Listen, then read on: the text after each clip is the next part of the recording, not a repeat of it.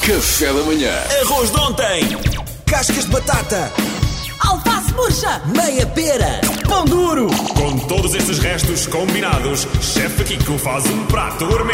Chefe Kiko é um ser bonito. Salva o planeta contra o desperdício. O desafio agora é ligeiramente diferente, mas pode ter a ver também com desperdício. São os ouvintes que nos dizem que ingredientes é que têm lá em casa e Chefe Kiko resolve na hora para, para terem um jantar em condições, não é, Chefe Kiko? Ora, então vamos ouvir a primeira mensagem, é da Ana Martins. Bom dia, chefe Kiko. Tenho imensas beterrabas e muita batata doce. E os ingredientes normais, mas não sei o que é que me apetece fazer com as beterrabas. Olha, primaça, você é Martins, deve ser dos meus primos lá de cima. Olha, aquilo que eu recomendo é o seguinte: é, é- é um legume muito pouco consumido eh, eh, em Portugal, a beterraba. A batata doce não é o caso, nomeadamente em Algesur produzimos muito boa batata doce.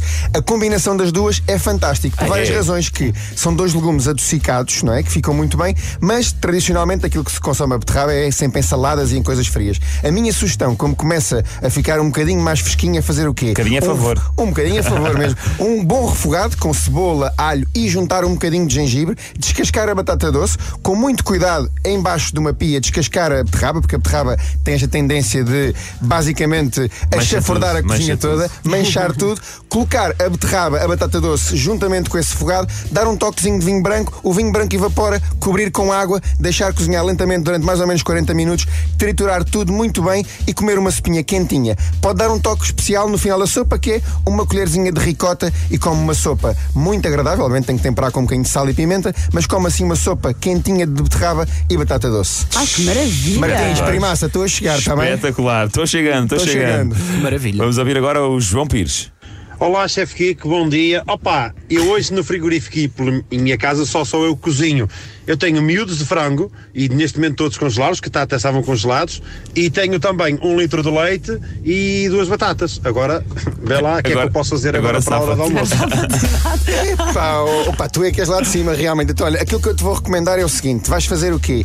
Vais fazer eh, quase como se fosse eh, eh, um bocadinho do molho bechamel, não é? Vais, vais pôr eh, eh, um bocadinho de manteiga e um bocadinho de farinha, vais fazer a típica embamata, o típico roux, depois vais juntando aos poucos o leite e vais criar aqui este molho branco, o molho bechamel. Basicamente, tens que cozer um bocadinho da farinha na manteiga, temperas com um bocadinho de sal e depois com uma vara de arames vais misturando o leite lentamente e, vai, e vais misturando para ficar basicamente aquela consistência de molho branco. Os miúdos do frango vais fazer o seguinte, que é, vais pôr uma frigideira com um toquezinho de azeite, vais salteando os miúdos, quando eles já estiverem quase, quase, quase no ponto, vais juntar o molho bechamel e depois por final cortas as batatinhas, metes tudo num tupperware, coberto com molho bechamel e os miúdos e levas ao forno. Nunca fiz esta receita, meu caro, Mentira. mas eu acho que Pode isto vai resultar. ficar muito bem. Mesmo que se eu pensar assim, é, é quase como se fosse eh, uma batata coberta com molho branco, mas os miúdos dos frangos vão dar aqui um toquezinho também mais. Sim, acaba, acaba por ser umas moelas, mas, mas em vez de ter um molho avermelhado, tem, um molho, branco. Só uma nota Tupperware de vidro.